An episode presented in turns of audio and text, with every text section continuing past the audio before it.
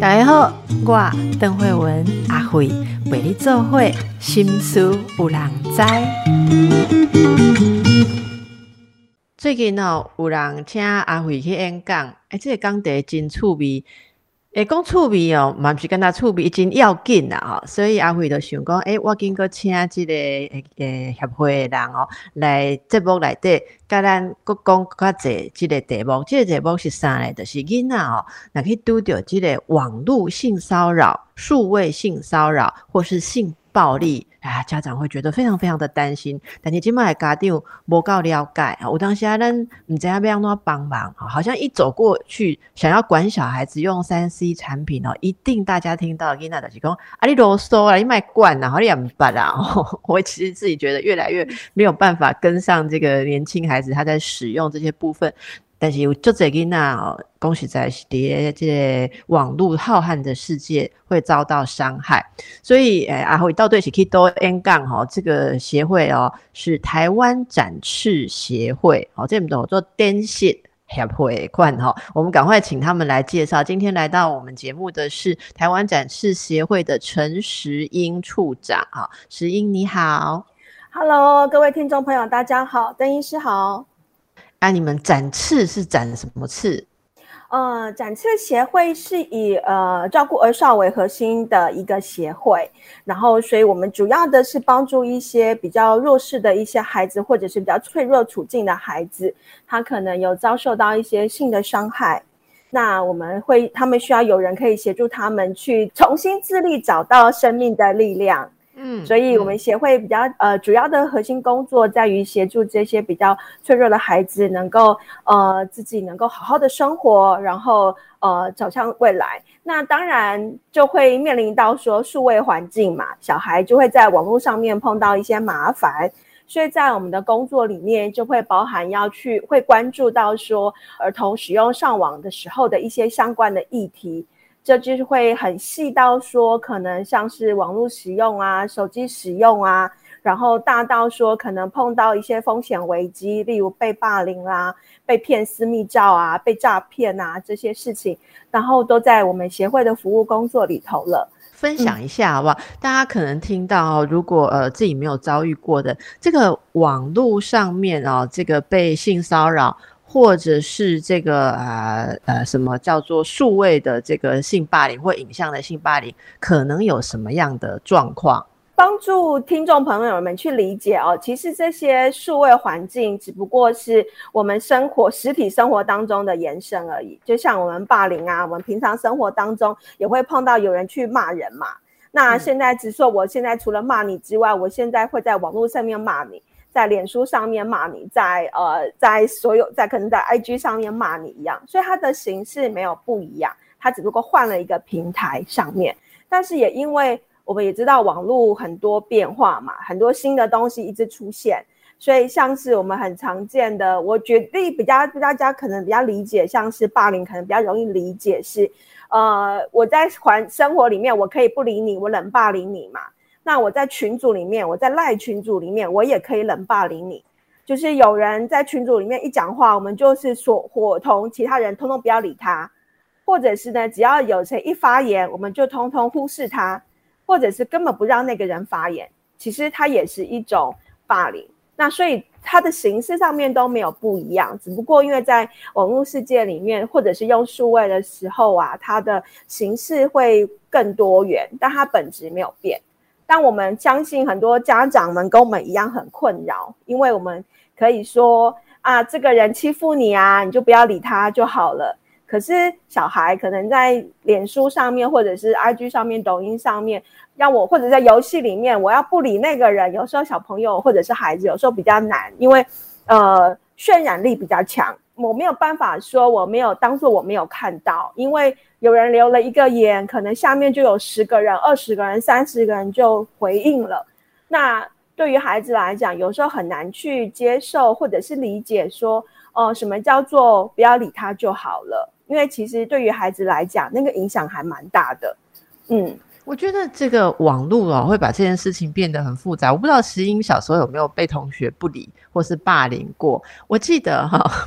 那时候如果做一些的这个违反这个同学的这种公约的事情，比如说偷偷去跟老师讲什么，哦，这个不得了，对不对？廖杯啊，那人家可能就会呃不高兴，对。可是我觉得那时候那种方式其实就是好，你可以避开那一群人。或者是说，他们如果讲你什么话哦，他要不厌其烦的每一次一直重复讲，其他人才会一直扩散出去哦。可是现在他只要在网络上面放贴一个，你也没办法去删掉他。他要说你什么，其实可以无限制的被复制、转贴、分享，而且那只要按一个键，呃，别人要分享这些对你不利的话，太容易了。他根本没有经过他的脑袋。以前的人，我我都要说，诶，这个啊，我们谁说谁怎样，我要复述一遍，我还要用我的舌头，所以我不可能传太多。所以我觉得我自己看到一些例子，我觉得现在的孩子好辛苦，或者说现在的人如果遇到这样的事情，是真的很辛苦。那您刚刚还有说到另外一部分嘛？哦，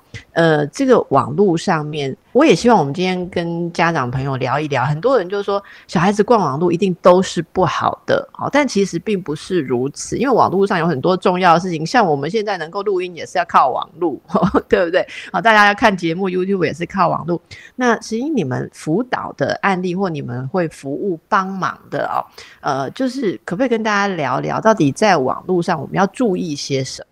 我觉得其实家长们呢，可以有一个我觉我觉得不用太过担心的地方是说，呃，其实如果我们可以把电脑、网络把它当成我们生活当中的一个工具，它是重要的工具，但它不是唯一的工具。那它是工具之一的时候，我们可能可以不用把它当成洪水猛兽。它就跟我们小的时候，可能家长会拿书给小孩看，现在你可能拿电子书给小孩看。以前你可能会用电视放影片给小孩看，现在你用 YouTube 放影片给小孩看，其实它就是工具之一。但是如果说我们让电脑啊、电视啊、网让网络啊、手机啊都只有当成娱乐，那就是比较大的问题。因为如果孩子把它当成娱乐的时候，他就不会觉得，诶，他可以用它做更多的用途嘛。可是我觉得在这两年可能会有一些帮助，是因为啊，我们因为疫情关系嘛。小孩也都需要远距上课，不管你是幼稚园，好像也要远距上课。那家长们也在练习用远距上课。其实我们可能可以有一个机会，是我们重新的去整理，是诶，电脑上电脑或者是网络，它是可以用来学习的，它是可以用来做很多事情的。那我们说不定可以稍微。稳定一下我们的心情，不会觉得说就是用电脑、用网络都在做一些呃浪费时间的事情。我们比较常碰到家长说：“哎，我的小孩网络成瘾哦。”那我就说：“那你的觉得小孩从哪些地方有你觉得网络成瘾啊？他是用时间用很久吗？”他说：“对啊，他用很久。”我就说：“那你观察到哦，他会用到什么时候？每天几点用到几点呢？”他就他的孩子其实已经高中了。那他就说他会用到晚上十一点、十二点。我就说，其实现在的小孩很辛苦诶，十一、十二点了，有时候功课还写不完，或者是要做什么事情，所以十一、十二点有的时候还蛮很多青少年甚至大人也都是这样。所以，但是我就问他说：“那他有早上起不来吗？”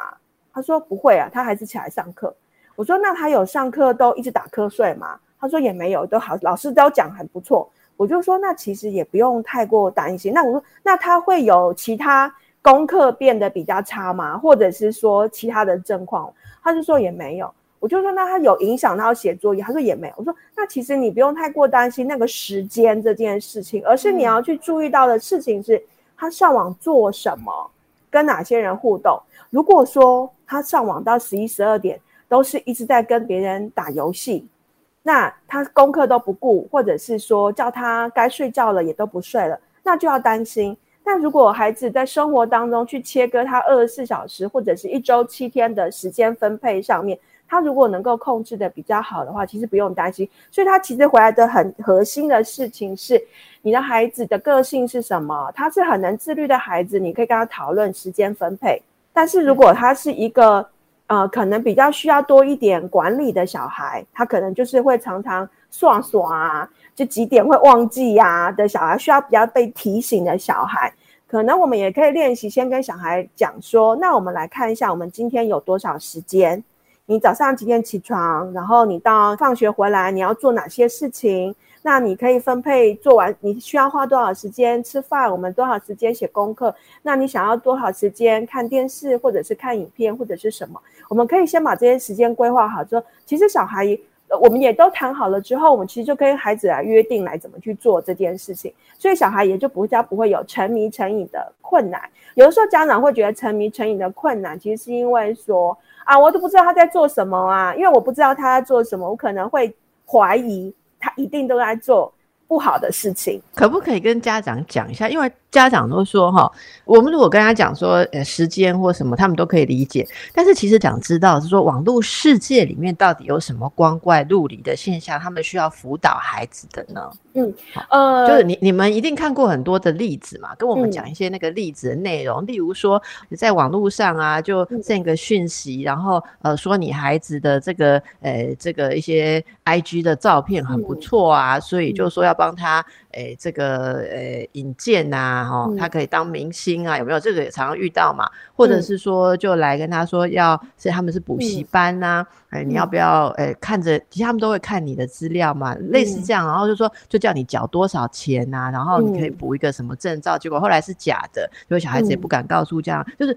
呃，其实因为因为可能展翅这边很熟悉，但是其实我们听众朋友、家长，我们只知道小孩坐在电脑前面，我们就没有办法靠近，那是一个真空带，你知道吗？也就是他们好奇，想听你们平常辅导过哪些例子，那个那个里面到底网络里面有什么？我觉得家长们可能也可以想想，你会碰到些哪些问题？你在上网的时候，如果你会碰到诈骗，小孩就会碰到诈骗。如果你会碰到有人骂你，小孩在网络上面就会碰到网络有人骂你；你会碰到有人要你去那个签赌啊，小孩就会碰到签赌的问题。小孩也有签赌的，对，所以所有我们大人只要去想，你的小孩你会碰到的事情，小孩就会碰到。而我们要做一些准备的是，我们家长长不要预期说这些问题我的小孩还小不会发生，他长大才会发生。那我现在不用讲。事实上，现在只要你的小孩，当他会开始使用网络，当他会开始用看 YouTube 影片的时候，他就会碰到这些问题。诈骗大人哈，我们有时候也会长辈群组，我们大家会互相提醒说，例如最近会骗你说，呃，你有接触确诊者，好啊，你要传资料，我们也会把那个诈骗的内容讲出来嘛。可是我们很难想象，就是啊，小孩子那么小，要骗他什么？我们很常看到，我们分不同阶段的小孩来看，国小阶段的小孩啊，其实很常被骗点数。他可能会用说，呃，你可以，因为他们很喜欢玩游戏嘛，他就会碰到说，哎，那你你有这个宝物，我跟你交换，或者是你跟我呃等等的。但其实小孩觉得，我交换你之后，但是他根根本没有拿到东西，他没有拿到他该有的钱点数或者是道具，他都拿不到。甚至也有一些是比较严重的，就会。延伸到会骗私密照，那这是男生女男孩子女孩子都会碰到的事情。那私密照怎么骗？因为一般直接来讲说，哎，你拍个照片给我看，一般都不会给嘛。所以他们的骗术或是话术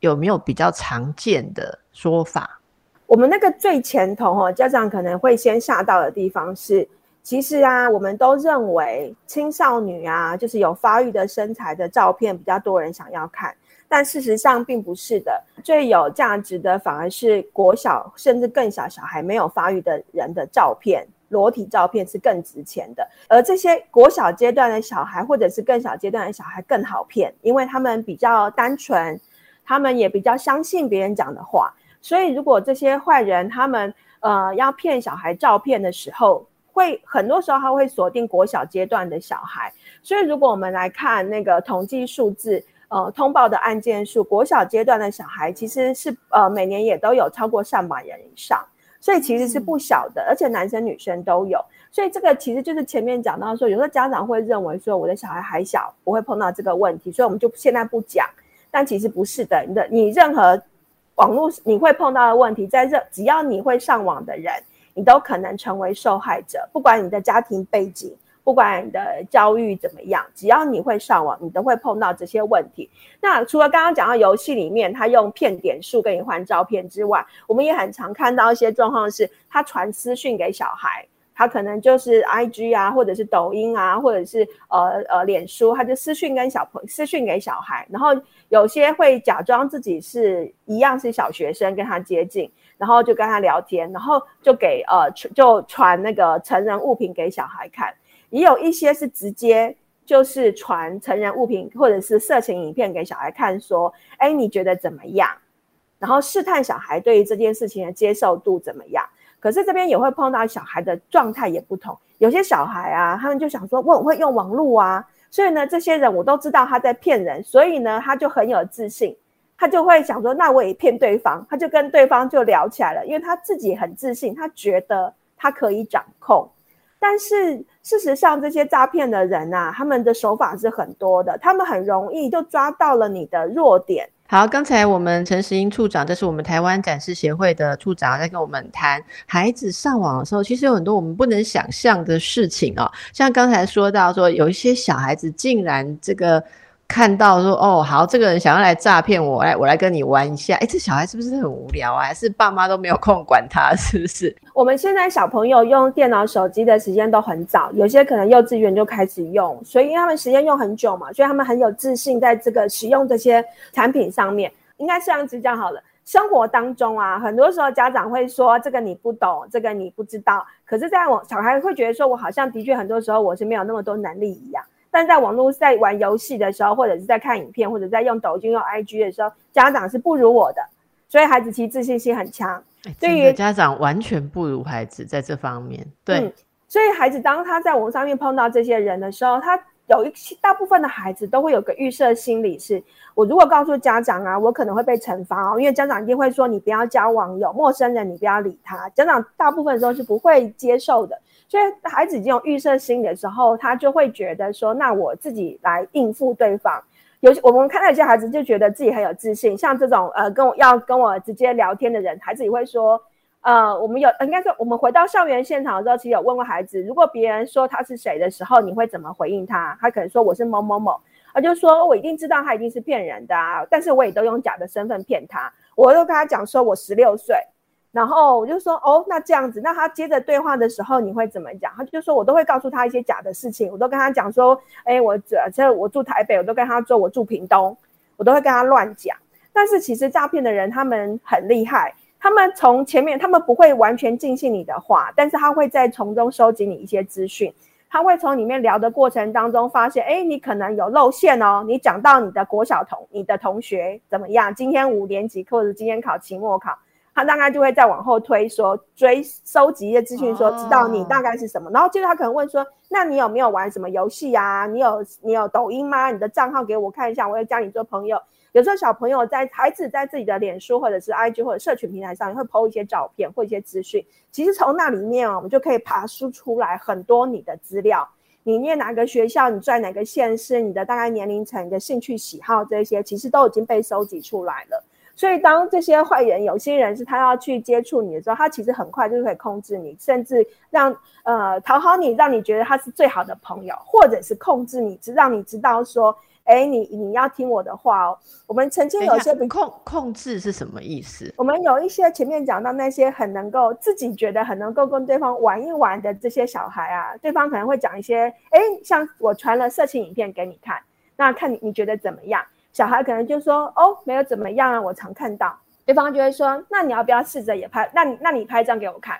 那小孩可能会说：“这很奇怪，我不要。”他可能说：“那你先拍。”对方可能就找了一张裸照给他看，说：“你看，这是我的身体，这是我的照片。”然后就会跟小孩说：“那你已经看到我的身体了哦，如果你不拍给我的话，你这样子不公平，我要告你。”有些小孩就这样被就被吓到了，他就会说：“呃呃，以为说对方真的会告他。”或者是对方还有种手法是截了前面的对话内容，就说你看你前面讲那么色的话，你想让你的家长知道吗？让你老师知道吗？如果我把如果你不听我的话，我就把你前面这些对话内容啊传给你的家长看，传给你老师看。其实小孩也会吓一跳，因为他也不希，因为他本来可能就是个乖乖牌嘛。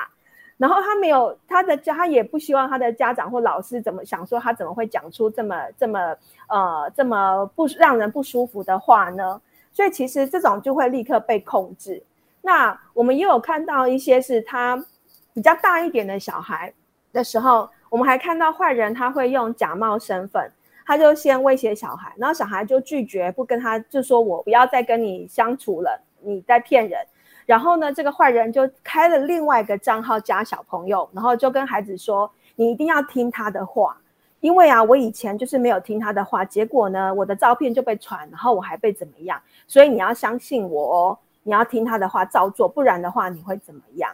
所以这也是一种。我们还有看到一种是，他骗小孩照片之后，小孩真的很害怕，就传给对方，然后对方就说：好，那我现在有你的照片，也有我的把柄了。”一种是你再传更多照片给我，或者是你要照着这个动作，我给你看，你要看这个，你要做出跟这个照片、影片里面一模一样的动作给我，不然的话，我我要怎么样？或者是他就说，你不用传你的照片给我啦，如果你不要他被外流的话，你去拍，你去拿其他人的裸照给我看，这样做交换，不然的话呢，我就会被散布。其实这也是一种让这个小孩他不敢。再呃，他会减少他去报案或者是告诉家长的可能性。嗯，国外会有一种说法叫做 double silent，就是双重呃呃沉默嘛，静默嘛。就是原先我是受害者，然后我很害怕，但是现在我把你也纳入了我的犯罪的行为之一，你也是加害者喽。如果所以你一定更不敢去报案，所以对于这个坏坏人来讲，他就他就可以更放心。那你怎么这种东西也有那种下线的感觉？就是说，他叫你你要再去骗别人，所以他就学他的手法，甚至他们还会辅导他用这样的手法再去骗更多的人的照片。因为前面还是要讲哦，家长要知道是这些骗照片的人为什么要骗照片，他有很多种原因。骗照片的人有一种是他要用它去赚钱的，因为小孩的裸照是很值钱的东西，可以卖钱哦。嗯。它是可以卖到很多钱的，所以它呃，所以国呃全世界都会都将未成年的裸照视为呃，就是拍卖呃拍摄呃传送贩卖未成年的裸照当成是一种非常重大的犯罪行为。它是它是前三大的网络犯罪之一，前三大会包含像是洗钱啦，然后那个诈骗啦，但是呃呃。贩卖未成年的私密影像这件的部分，其实是三大网络犯罪之一，所以你可以知道这全世界是多么重视这件事情。对，但它为什么会这么严重？就是因为它是有利可图的，不然不会有人要找这些小孩照片嘛。那的确有人他就是专门收集这些小孩照片要呃交易，所以不是说所有骗小孩照片的人都是恋童，不是，有一些人他是的确有对小孩有。坏的想法，他有可能就是喜欢看小孩的裸照，然后他就会收集嘛，他就会希望可以买得到嘛，所以在这个市场来讲，就会的确，它就是市场的供需嘛，有人需要就会有人要卖嘛，那要卖的人他自然要去找这些小孩的照片嘛，那如果要骗国小小孩跟骗国中高中小孩的照片来讲。第一个国高中的小孩，前面讲他们比较聪明了，也比较知道，也讲比较多身体界限，知道说这是我的隐私，这样子不好。然后以及说，呃，市价上面也比较便宜。那国小阶段的小孩很单纯呐，很好骗呐，很容易相信别人，而且被骗有时候还不知道，因为有些小孩，因为他对自己身体的界限还没有那么清楚，有时候他被骗私密照啊，他还没有。还不晓得发生什么事情，他可能生气的是他被骗了，他怎么没有拿到点数？他怎么没有？他没有怎么？他怎么？他怎么变成呃不跟我做朋友了，或者是威胁我了？所以小孩反而是生气这些事情，而没有想到说哦他的私密影像散布了，所以他其实也不会告诉家长，因为他还没有意识到这件事情嘛。所以有一些家长很很很很不幸的是，警方是他知道孩子发生事情，是因为警方查案，然后查到照片，回到找到小孩，然后被通知说，哎，你的小孩的私密影像就是有外流了，这样才发现。所以有的时候其实，呃，我们会呃家长们要有一些准备的地方，是说这个我们虽然是可能你们会觉家长可能讲说，我们都带着有色眼光在看这个世界哦。但的确，它就是现实存在的一种样态。哎，你看那个，其实你刚刚讲，我就想到之前有一个新闻，你知道吗？记得吗？那个是美国，他们有应该是美国吧？他们有一个机构，还不知道是不是呃官方还是跟警方有关，他们会定期在云端哦，就是呃就是监测看有没有这一些儿童的呃身体的影像。好，就像你刚刚讲的，结果他们呃去发现到，哎，有人存在他们的云端硬碟上面，其实是有这个女孩，呃，还有呃，应该说男孩的个不当的影像，然后呃通知追溯那个应该是 IP 吧，追溯起来其实是在台湾。的之前有个新闻，不知道大家有没有听过，就是说，然后发现说是有人把自己的孩子拖在朋友家，就没想到朋友竟然对他的呃拖在那边的小孩拍出这样子的影片呢，所以这真的是一个全球很重视的问题哦。对，所以其实当有手机、当有这些数位科技发生的时候，我们要说这些要骗小孩照片或者是性骚扰、性猥亵小孩的事情就不存在嘛？其实就存在。只不过现在会更可恶的地方是，他会会同我会把它同时拍下来，把这些行为拍下来之后，这些影像又会变成另外一种利用，它就会是因为它就在市面上面去做交易、贩售、流传着了。那所以形式上面应该说，而现在有更好的地方的是说，因为网络无国界，我在台湾做这件事情，我放到呃任何网站上面，它可能不在台湾。但是我们全世界的共同意识是对小孩做这件事情是不可以的，所以其实网络平台业者，像是脸书啊，或你现在叫 Meta 嘛，Meta 公司啊，Google 公司啊，微软公司啊，Twitter 啊等等，他们其实都有共同的意识，是他们也不希望这些东西在他们的平台上面存在嘛，所以他们其实就会当检检被检举的时候，他们就会立刻去检查里面的内容是不是未成年的影像。如果是他们就会通报，那这些是美国公司嘛？他们就会向美国的这一几个机构，它叫做美国国家失踪及被剥削儿童中心，很长，但它是一个被法律责任指派说他们一定要做这件事情。他们就会呃去辨识整理这些影像资料之后呢，他们会做两件事情，第一个是让警方去做后续的调查。另外一件事情是，这些图、照片、影片啊，他们确认是未成年的时候，他们就会把它转成另外一种资料库，然后呢，再同时回到网络业者那一边，就是脸像脸书、Google 那一边。那所以，当以后有人要在呃脸书上面要在上传同一张照片的时候，他们脸书公司会先跟这个资料库比对，嗯，哎，有没有一样到的？有一样的，他们就会拦下来。因为这已经被辨识出来是确认是未成年的影像了，所以这张照片就不能够再上传。是，所以它其实会同时是我们除了被动的检举之外，他们也同时也去让警方去做调查。再更进一步的，他们我们会积极的去让这些影像减少被散布。所以我们要鼓励听众朋友们，如果你在使用网上网的时候，你有看到。有人传了，或者是公张贴了未成年的照片的时候，请你一定要立刻检举。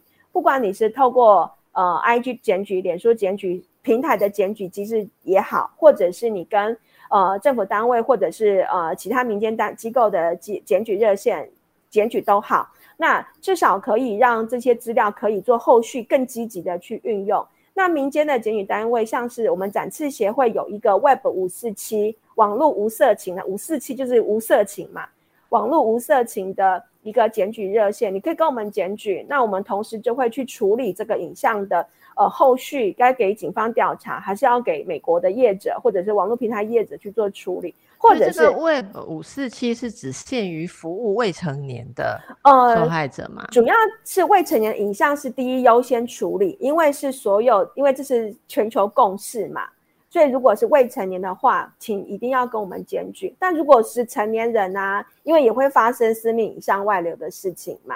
那如果是成人的私密影像外流的话，你也可以跟我们联络，我们还我们也会跟一些平台业者跟他们，请他们把这些照影片或照片删掉。我要要要讲的是说，不是所有的网络平台都不要管哦。其实其实有很多网络平台公司也觉得说，我也不想要这些事情一直存在我的空间里面。谁谁的口碑比较好，谁的口碑比较差？你可以跟如果是如果是比较是全球性的，像是 Facebook 或者 Instagram。I G 或者是像是 Twitter，然后或者是 Google 呃 Google 系统里面的像 YouTube 或者 Google 自己有部落格嘛，然后微软它呃 Google 还有 Google 还有云端嘛 Google Drive，然后微软也有嘛，他们的信箱啊，他们的网络空间啊，硬碟啊这些，如果是比较大家的国际型的业者，基本上都没有什么问题，要去删掉这些照片都比较都是比较没有问题的。那比较麻烦的，可能是在那些成人网站啊、成人论坛啊，但是也要说，不是说成人网站、成人论坛他们就哎检举无效，不会的。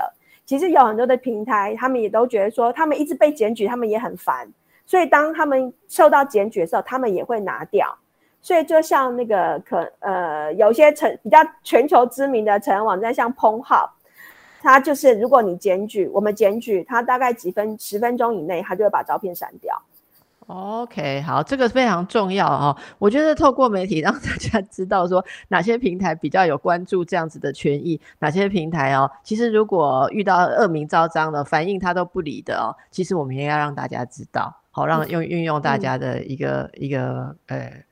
公益的关注，对不对？是，嗯，我要其实说，其实这个在所有的这些事情，在我们想到网络上面的风险危机呀，小孩身上会发生，大人身上都一样都是会发生的。那当然，如果是受害者是小孩的时候，呃，我相信全大家都会有共同的意识啦。我们希望能够最快的方式去处理。那大人的部分也不是不会被处理，他的确有的时候会看各个国家的法律限制等等的会有关系，所以大家可以啊先从关注孩子，因为毕竟这些东西如果发生的话哈，呃，我我们预设成人可能有更多的。呃，心理能力或是准备啊，去动用一些资源去处理这些问题。但是孩子有时候受的伤真的非常非常的重，因为他们根本还没有了解发生什么事，伤害可能就造成了。哦，这可以提供各位家长做一个参考。好，今天我们请到这个台湾展翅协会的陈石英处长，跟我们大家分享了很多孩子在网络上可能会遇到的一些状况啊，跟危险。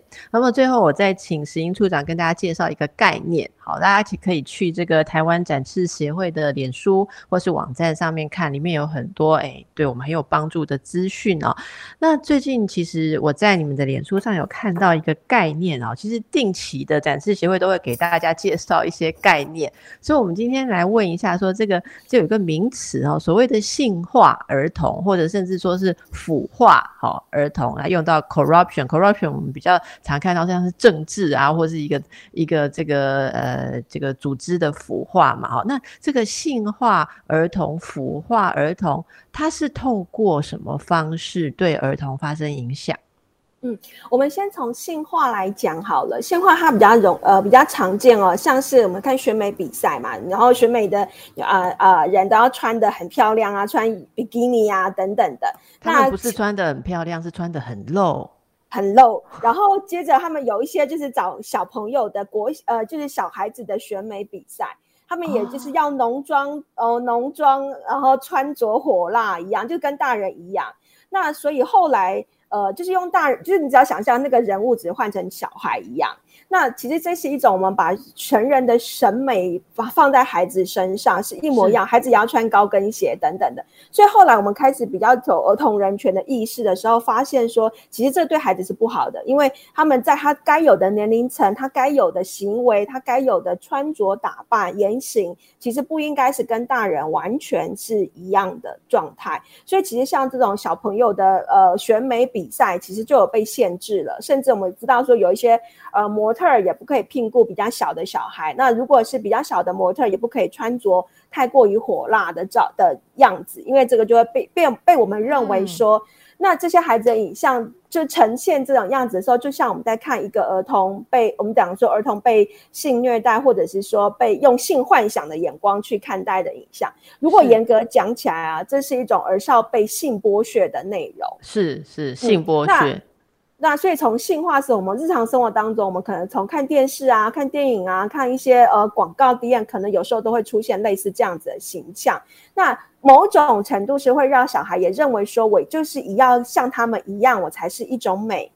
所以他也会形成他的形象，也会也会呃穿着打扮也会变成这样。所以我们比较会用性化来看他，他没有到违法，但他其实是将孩子就是你要打扮成这样子，当成一种物品。一样去观看你一样，所以这是种物化女性的。然后现在从物化儿童开始，那接着有一些坏人他们会用的手法是，因为他要骗小孩，那他让小孩要做出性的行为。那我们来想嘛，国小我们小朋友才五岁、六岁、七岁、八岁，呃，十岁，他们其实没有性欲这件事情，应该还没有在他们身上发展出来嘛，他们的发展阶段还没有到那个时期。他们为了要让小孩接受说这样的行为，跟人发生性行为或做这些挑逗的是动作是合理的，他们就会先让你看一些。同样的内容，像是成 A 片里面内容给小孩看，说你看这些很愉悦啊，这些是正常的。甚至他们会找一些小孩的被性虐待的影像给小孩看，说你看我们都很开心啊，那你也要做出一样的动作。那让孩子去看的过程当中，慢慢的也会变成认为说这样子是合理的行为。它会让孩子的那个标准会变得越来越模糊，所以有时候我们会讲说，我们会尽量，我们会希望说，呃，孩子不要为什么影像要做分级这件事情，其实是有前面的目的。如果小孩在很小的时候，他先看到大量的色情内容的时候，在没有家长协助去做一些价值判断，他会误以为这样子的行为是合理的，是正常的，甚至认为这样子的暴力行为是正常的，所以他的标准。就会错，就会错误。那现在只说这些事情会发生在我的、我们的国、我们的比较小的小孩身上，也都会发生。而这个很常是我们在讲网络诱拐事件的时候，加害者常常用它来做呃骗孩子的手法之一，就是你先他会先传一些影像给小孩看，说你看呐，这些影像他们都很开心，那所以这是很正常的，大家都这样子做。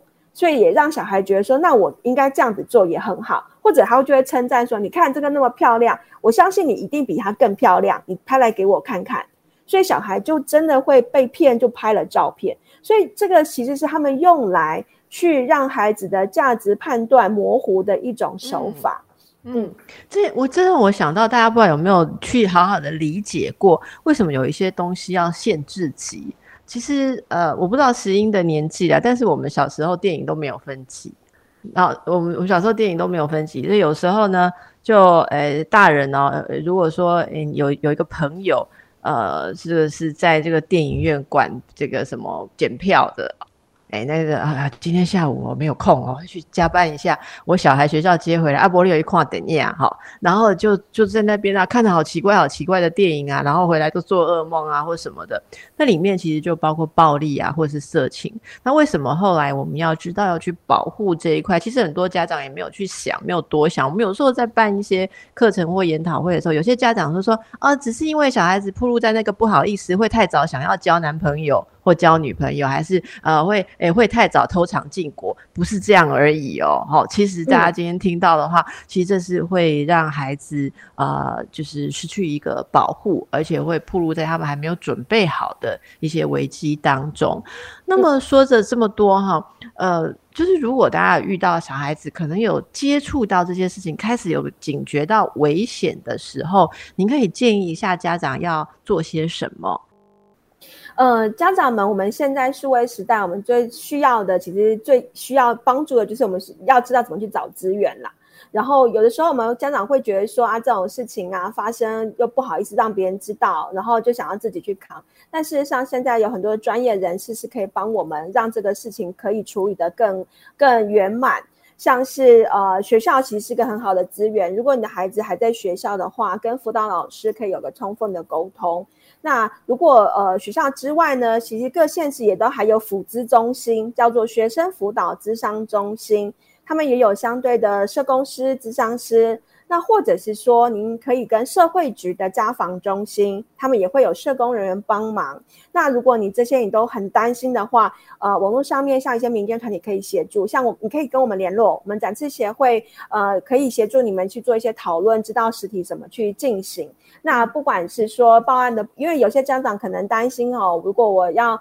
呃，要走司法流程，我的小孩可能会有很多让很多人知道这件事情啊，会有或者是很多担心司法流程很冗长。那其实现在都有一个很完善的一些呃配套的做法，像是你去，如果如果我们就以私密影像，如果你的小孩很不幸发生被人家拍私密影像外流的事件的时候，您去报案的当下呢，请你到妇幼队去。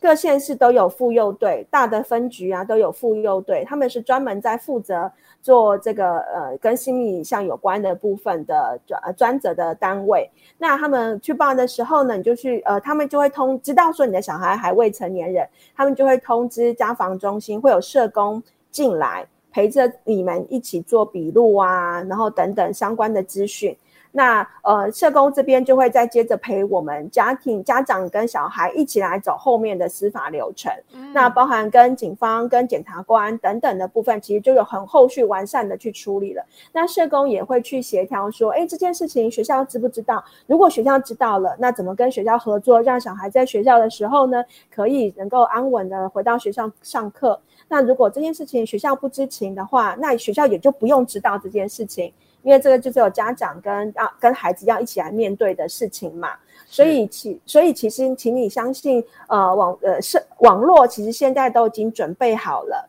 那但是前提是，请你们一定要求助，那唯有。把这件事情讲出来，我们才能够有能力去介入。那包含我们报案之后，我们第一时间很担心影像外流的事情，我们就可以第一时间去协助你们把影像删掉啊，这个部分，甚至预防影像再上传啊，我们就有机会可以接手了。所以，请向外求援。是，这是一个非常重要的讯息哦，因为这一类的事件能够猖獗，就是因为抓住了大家不想讲，然后大家都个人啊这个。呃，吃了闷亏啊，然后都不敢寻求帮助，所以现在已经有这么多人可以一起协助，而且是真正可以有效解决问题哦。所以希望大家都能够陪在你的孩子的旁边，或者如果自己有遇到呃这一类的困扰的话，其实都可以询问专业。那其实展翅协会在这方面其实就是付出了非常非常多的努力哦，诶，所以大家可以好好的我们一起来打击这样子的一个邪恶这样子的问题。今天非常感谢陈时英处长